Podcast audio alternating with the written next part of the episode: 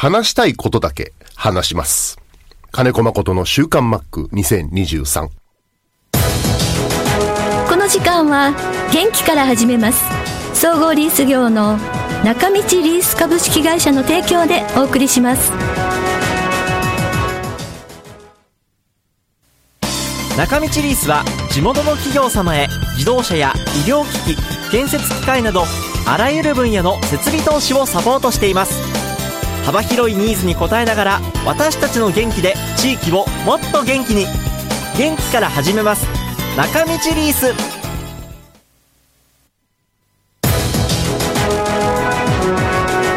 週刊マックは札幌市西区のコミュニティ FM 三角山放送局が FM76.2MHz でラジオ放送。インターネットスマートフォンでもお送りしています。おはようございます。安村麻里です。7月14日金曜日今週の週刊マックは6月15日の音源からお送りします。早朝練習のアーリーワークや練習に対する考え方について話してくれました。ではどうぞ。ではあこれ聞いてみようかな。ジャイアンツなんですけど大久保コーチが朝のアーリーワークを導入して話題になりましたが本来アーリーワークにはどんな効果が期待できるんでしょうか？マックは夜の練習についてはどう思いますか？っていう質問来てます。あー、アーリーは朝だよね。はい。だこれは、どっちかって言ったら、選手それぞれのゲームに向かっていくルーティン、1軍と2軍は違うと思うんだけど、はいうん、1軍選手ってどんどんどんどん疲労も蓄積されるし、はい。それぞれ出てる選手の疲労度も10人いたら 10, 10度違うと思うの、んうんうんうんで。その中でゲームに向かっていく前の練習方法はい。の、これもルーティンとして、はい。うん、その選手に合ったルーティンであればいいと思うの。うん。まあ、全員やったら全員に当てはまるとは思わないんだけど、えええ。うん、まあ、誰がどうのこうのじゃなくて、アーリーワークの考え方、キャンプ中のアーリーワークって、はい。あそのそれぞれのチームの考え方があると思うんです。ああはいはい。あのまあ、今だったら、ロッテだったら、まず吉井監督が、はい。そのとにかくグラウンドでチームとしてやらせる練習は極端に短くしてくれっていうところから始まった。うーん。でやるべきことはそれぞれ違うし、うんそれぞれが自分で考えてやれる時間を長く取ってほしいっていうのがまずベース。はい。うん。だからよくやる、えー、工程っつって何、4人1組ぐらいでこう、ずっとバッティング練習と守備練習と走塁練習と、はい。あと技術練習とトレーニングっていうのをこう5種類でルー、あの、なんとの、ループしてる、するんだけど、あ回っていくんだけど、はい。ええええそれって、えーバッター20人、キャンプって1軍20人ぐらいいるんで、うんうん、20人の野手が回ると、えー2時間ぐらいかかるんですよ。ああそうなんですね。うん。うん。だそれが、なんとなくマンネリって感じるところはあって、うんうんうんだからそれだったらもうちょっと工夫してできないかっていうところから、その代わり午後はもう選手が自分の必要、自分が必要と思える練習を自分で考えて、で、そしてコーチとか裏方さんを使ってほしいという。うーん。いうところがベースだったの。はいだけど、その、みんなやることがね、バッティングに特化しちゃうんですよ。あ要は、バッティングはほっといても、バットは振ると。あはい。うん。もしくはウエイト上にこもる。ああっていうのが開発。あうん。任せちゃうとね。見てるとね。見てると。だけど、本当に必要なのって君それじゃないよねっていうのは年齢的にはある。ああはいはいはい。うんでそれだったら、ちょっとした意識を植え付けるために、うん。その全体練習の前のアーリーワークの時間として、はい。そこは1時間も2時間も取らない。ええ。本当30分、40分はい。だけ、その、コーチ。うん。と選手で話した上で、うん。えー今日は君と君と君こっちでこの練習しようか、うんうんうきん次の日は君と君と君っていう感じで、うん。えーそこは計画的にメニュー組みながらやってたのが、えーマリーンズのアーリーワーク。うーん。うんうんうん。なるほど。で、で全体練習でチームとして最低限やらなきゃいけないこうフォーメーションプレーとかをはい。やります。えそしたら午後はもえうん。うそれぞれ、えー課題練習っていう呼び方したり、自由練習って言ったり、個人練習って言ったり、いろんな呼び方したんだけど。はい。うん。うん。うん。で、その中でやっぱ怪我の起用がある選手、キャンプって頑張っちゃうから、はい。そこはコンディショニングとかトレーナーたちと話して、はいその日のメニューの一番端の欄に一番下は、今日は君たちは強制送還みたいな感じで、はい。ああのコンディショニングう預けみたいな感じ。うーん。で練習すんな帰れって言うと失礼だから。我々コーチじゃなくて、コンディショニングの方のコーチの指示を仰ぎなさいと。で、コンディショニングコーチが今日は上がれって言ってくれたり。なるほどね。っていうやり方ですね。うん。あので、うんマリナ1、2軍全部でやってたんで、ああ、そうですね、キャンプ。うん、やっぱり2軍とか、高卒1年目、大卒1年目、1年目の選手が、じゃあ、え個人練習、自由練習と言って、うん。やること見つけられるかって言ったら見つけられないでしょ。そうですよ、はい。うん、だそこは、うんあの2軍監督、2軍コーチの人たちと、はい。あと育成コーチの人たちと話をしながら、ううんん。その課題練習のところは、本当に、その人たちにはかとっては課題練習になったり、体力ついてきたらアーリーワークも読んだりとか、うん、うん。ある程度段階踏みながら、うん、うん。だから野手が36人いるんだけど、本当に36と種類、ああ。うんこの人たちはフリーにしてても大丈夫、この人たちはちゃんと目光らせなきゃダメっていう、うんうんうん、そうです。個性豊かな 面々をね、見見なきゃいけないから大変ですね。うん、ああ。まあ、その、その、それだけじゃなくて、まあ、その人のコンディションもそうだし、やっぱり、で、ちょっと故障を抱えてたりとか、いろんな人いるから、それぞれのケア大変ですね。そうです、毎日変化が起こるんで。うんうんうん。うんまあ、それぞれそこを耐えて勝ち上がっていくから、1軍、2軍決まっていったり、レギュラー取れたりするんだけど、うん。まあでも、体質もあるからね、ああ。うん、全力で10本振れば身になる人と、うん。まず全力で振れるようになるまで少し振り込まなきゃいけない人もいるし、うん。全員が全員じゃないんで。だから、アーリーワークとかっていうのは、要は全体の流れを考えたときに必要な時間帯っていうものを設けるかどうか。うんうんうんうんうんうんうん。で、夜間練習は、はい。えー最近はあまり聞かないですね。ああ、そうですか。あの、ファイターズにいた時もそう。あもう、ああの、そこは本当に、うーんじ自分でうん。やりなさい、その目の前に室内練習場があるんだからっていうのが、ええハムだったから、ハムの時は。あはいはいはい。そこまでコーチがついていっちゃうと、うんまあ、やってるとコーチへのアピールって取る人もいるし、ああ、そ俺はこれだけやってるぞ本当にた。だ単にやってるだけのやつもいるしってなっちゃうじゃない。うんうんうんだからそこにはコーチ参加することなく、うんうんう。うんん僕が若い時は本当に、あ今、石垣島は室内練習がね、ないんで、遠いんで、ええ本当にグラウンドでもう出し切って帰っといてっていう感じなんだけど、うん。昔僕が現役の時は、多摩川のはい。寮はい。練習場は、室内練習場もないですないですし、ええその専用球場すらなかったんです。あはいはい。うん、二軍が。はい。河川敷にもうこう石が落落ちまくってるような球場だったんです。はい。じゃあ、じゃあキャンプで何をしたかって言ったら、うん。1年分の体力作りをしたような感じです。ああ、そうですね。うん。あのー走り込み、高校時代の2月みたいな感じ、1月12月、1月みたいな。ああ。ランニングメニューはたっぷりある、ノックもひたすら終わらない、うん。えーバッティング終わらない、うん。うん要はメニュー表に時間が書いてないんですよね。太陽が沈んでボールが見えなくなったら、はい、室内練習場へ移動みたいな感じ。うんうん。で、室内練習場行っても、もう、要は気が済むまでやって、あ、終わったと思ったら、今度はウエイト場に来なさいみたいなトレーニングコーチが待ってたりして。へえ。だからキャンプの時ユニフォーム着たまま寝て、ユニフォーム着たまま起きたこともある。あ すごい。うん。うーん。だまあまあ時代だよね。あそうですね。うん。どっちかって言ったらもうこの、いや、あんたたちはとにかくもう野球漬けになりなさいっていう、うん強制的に野球漬けにさせられた1ヶ月間が、うんそうだね、5年続いたかな、18わ歳の時からあ。すごい、すごい。本当にね、あの、量、で質より量、うん、うん、みたいなうん。とにかく量。うん、あの、人が多かった。うーん。あの、あの時の監督はそうですけど。うーん。ううん、そこから、えー少しサイドブレーキ引くような人が現れて。で、ヒルマン監督になった途端に、はい。今、今の、あの、ロッテみたいなあ考え方あ。。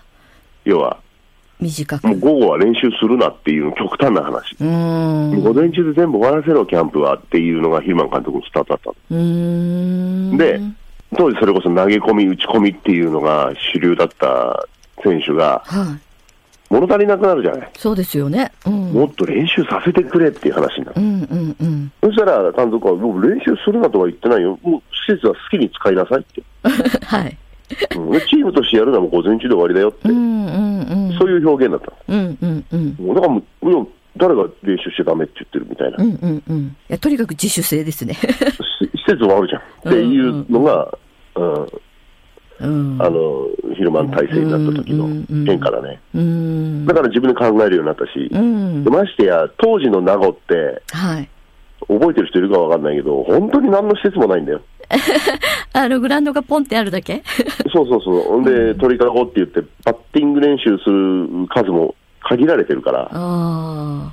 はい。うん、そこに20人の選手がいるよね。後輩、あ若手からベテランまで。うんうんうん、そうすると、練習時間と個人練習の中でも、その、誰がどこをどれぐらい使いそうだから、自分はその間にこっちの練習、ウェイプとかをしといてとかさ、うん。自分で考えるようになるんだよ。そうですよね。うんうん。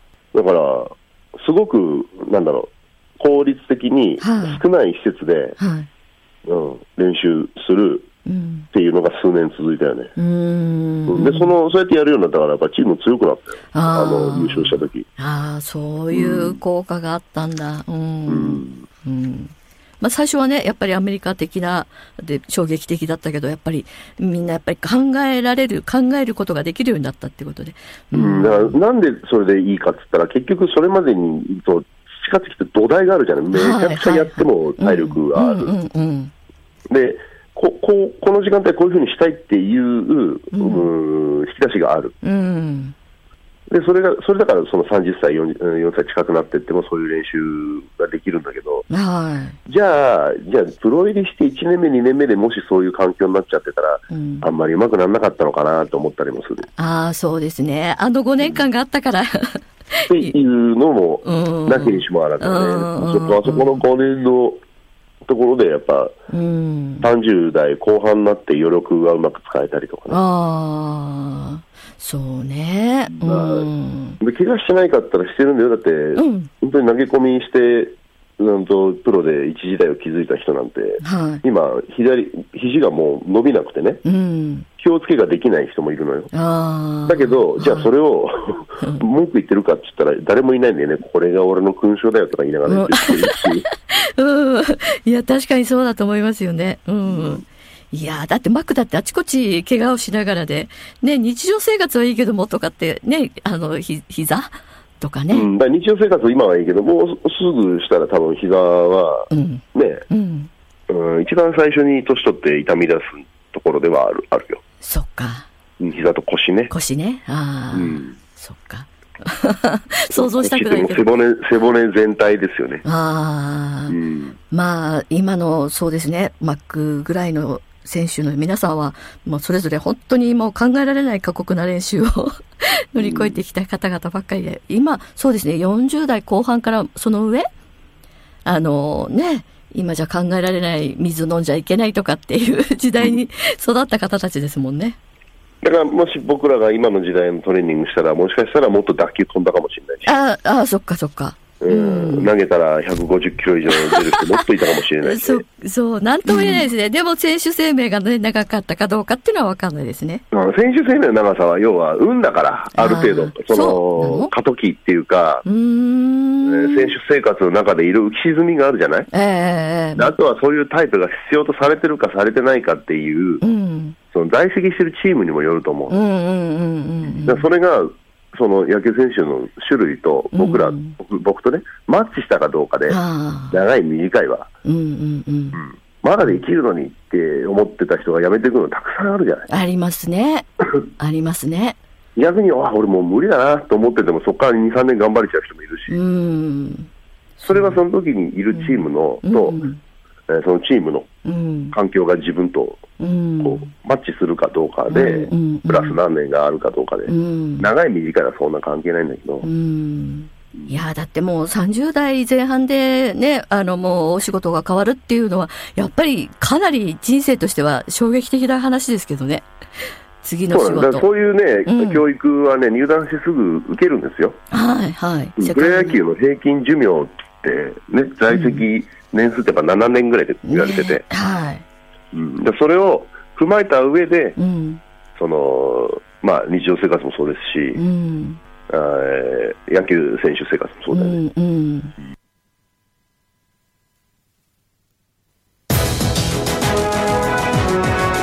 ということでお送りしました。まあ練習の話、そして昔の練習の話になるとマックも止まらなくなるんですけれどもね、あの、時代が変わってるという 感じですね。さあ、今週も皆さんメッセージありがとうございます。あんこさんです。えー熱い試合の毎日でしたそれも1点差負けのファイターズ球団54年ぶりの6試合連続の1点差負けとのこと逆にマリーンズは1点差の勝ちゲームの多いことこれは A クラスと B クラスの違いなんでしょうかでほん細かいミスで負けているのは分かっていますって。マックには鼻で笑われ笑われそうですけど守り勝つ野球は難しいですね。ということをいただきました。ずっと本当にすごいななんでこんなに1点差で負けてるの？っていうくらい本当にびっくりするぐらい1点差負けゲーム、うん、続いてますね。で見てるとえ？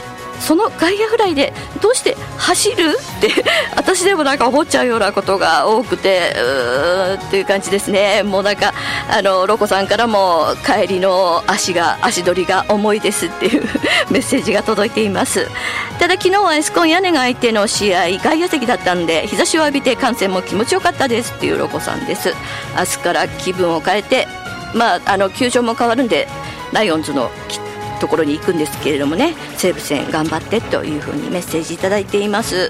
そしてこちらは15日のファーム公式戦釧路開催の天気が心配で眠れない釧路町のサットです。ということでサットさん15日ということで土曜日なんですが、えー残念な情報ですけれども雨ですよね。全道的にね。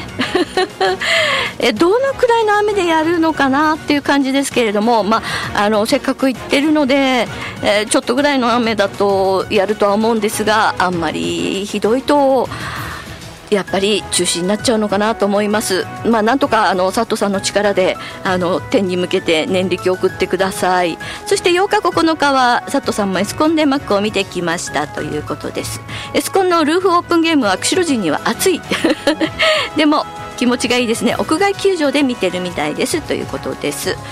そしてこちらはマリーンズファンのマーさんからですけれどもね、えー日曜日エスコ行ってきました、えー割と平日ナイター派なので日曜日のデーゲームは数年ぶりでした。思ったよりも混雑していなくてストレスなく観戦することができました。